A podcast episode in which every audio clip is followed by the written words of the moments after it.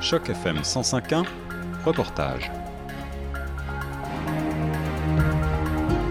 Ici Vincent Gosselin sur les ondes de Choc FM 105.1.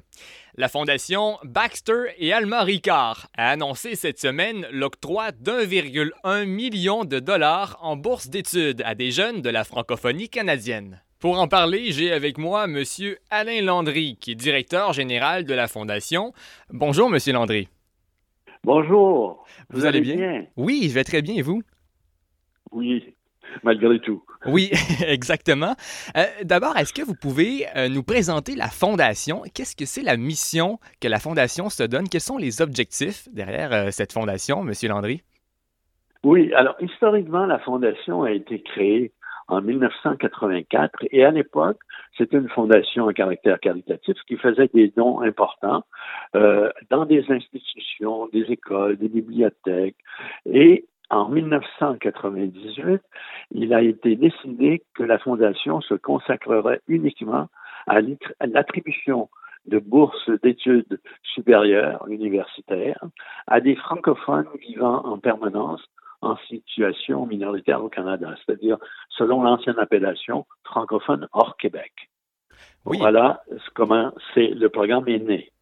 OK. Donc, on veut vraiment aider les francophones, les jeunes francophones. Normalement, est-ce que vous avez une moyenne d'âge des gens à qui vous donnez euh, les bourses? C'est probablement des jeunes non, universitaires, non? On, on, peut, on peut établir l'âge dans la mesure où on accepte seulement les candidats qui ont déjà un premier diplôme universitaire. OK. Alors, euh, ils peuvent faire un, un, deuxième bac, une maîtrise, un doctorat ou même un postdoc. OK. Donc, c'est vraiment ouvert à tous qui ont déjà Oui. un diplôme universitaire. Et euh, vous avez octroyé tout récemment 34 bourses supplémentaires pour un montant qui dépasse le 1,1 million. Pouvez-vous nous donner des détails sur euh, ce, ce dernier octroi de bourse, s'il vous plaît? Oui, c'est-à-dire que ce montant comprend les bourses qui sont renouvelables. Dès lors que vous avez la bourse, vous y avez droit pendant trois ans. Donc, ce montant comprend les récipiendaires de l'année précédente et de l'année d'avant, plus les nouveaux cette année, au nombre de 13. Le, communiqué dit 12 parce qu'il y en a une qui a décalé sa bourse à l'année prochaine. Donc, on a 12 récipiendaires, en fait. OK. Oui, je comprends. Et on dit dans le communiqué qu'il y a 86 candidatures. Comment est-ce que vous avez euh, sélectionné les lauréats des bourses cette année? Alors ça, c'est la grosse difficulté parce que les candidatures sont toutes excellentes. Oui. Alors, le, le comité de sélection euh, dispose d'une somme pour des nouvelles bourses et on fait l'analyse d'à peu près sur 86 dossiers. On en remet au comité de sélection à peu près une cinquantaine. Parce qu'il faut dire qu'il y en a qui s'auto-éliminent, il y en a qui ne sont pas admissibles, il y en a dont les documents qui doivent nous arriver au 1er décembre ne sont pas là. Donc, en gros, il y a 45-50 candidatures qui sont soumises. Les bourses sont attribuées au mérite. C'est-à-dire qu'on regarde les besoins de l'étudiant, de l'étudiante, on regarde quels sont les résultats académiques qu'ils ont reçus, quel est leur plan de carrière? Et on ajoute à cela une condition, c'est que le candidat, la candidate, doivent nous soumettre une courte lettre de motivation.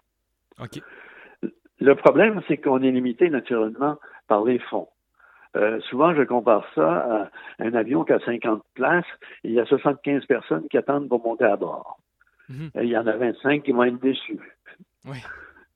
Alors donc, mais c'est pas c'est pas facile comme je le disais parce que le jury de sélection regarde tous les, tous les dossiers qu'on lui soumet et il est limité à cause de l'argent. La loi fédérale oblige les organismes du, du genre la nôtre à distribuer 3,5% de son capital en objet de la dite fondation, ce qui représente chez nous à peu près 1 250 000 dollars par année. Donc, vous donnez des bourses à chaque année. Euh, depuis combien de temps, vous me disiez déjà? Euh, on a attribué les premières bourses au début de 1999. OK. Donc, ça fait de nombreuses années. Est-ce que vous avez eu le temps de voir des retombées de vos bourses, des ah, oui. anciens lauréats qui ont fait des choses incroyables que vous pouvez relater? Oui. On en a une, entre autres, d'origine acadienne, qui a fait des études poussées, doctorat, et elle est maintenant dans un grand laboratoire de recherche sur les changements climatiques à Amsterdam, aux Pays-Bas. Wow. On, en a un autre qui est originaire de la banlieue d'Ottawa, d'Orléans, qui a fait son droit à Harvard et il est devenu, je pense, professeur de droit euh, aux États-Unis dans une université américaine. On en a une autre qui est grande spécialiste des maladies des enfants au centre hospitalier de l'Est de l'Ontario à Ottawa. Et ce sont des, exemples qu'on peut citer comme ça. Euh, il, y en a, il y en a plusieurs.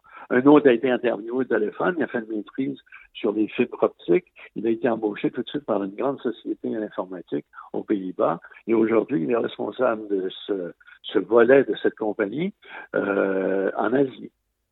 Wow! Donc, il y a beaucoup de succès.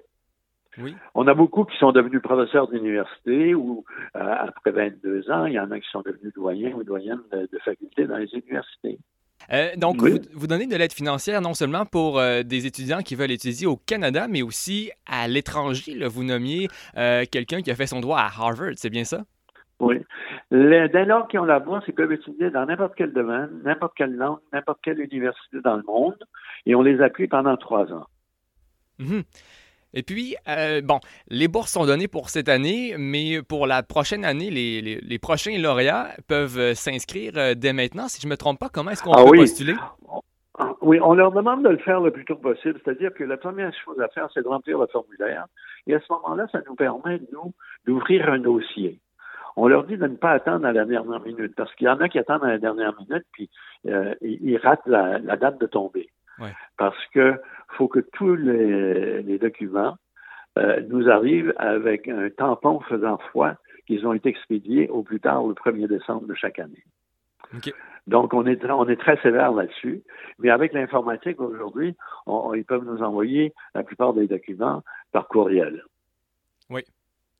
Parce que les documents qu'on exige sont, sont simples, c'est-à-dire le formulaire de demande de bourse, deux lettres d'appui de source universitaire, une lettre d'appui de source euh, communautaire euh, et euh, une note de motivation.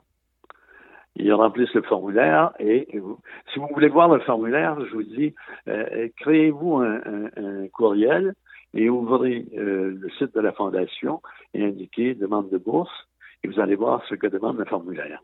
OK, excellent. Ben, il y a peut-être euh, des jeunes universitaires euh, qui nous écoutent en ce moment. Bien sûr, il faut être francophone pour postuler, on le rappelle. Euh, ben, Monsieur Landry, je vous remercie infiniment pour votre temps aujourd'hui, très éducatif, puis félicitations pour les bonnes, les bonnes initiatives d'encourager la jeunesse francophone comme ça, hors Québec, à étudier dans nos universités, puis les universités étrangères. Ben, merci infiniment. Je vous souhaite de passer une excellente Merci, M. Gosselin. Au revoir. Merci, au revoir. Restez à l'écoute de Choc FM 105.1 pour la suite de la programmation.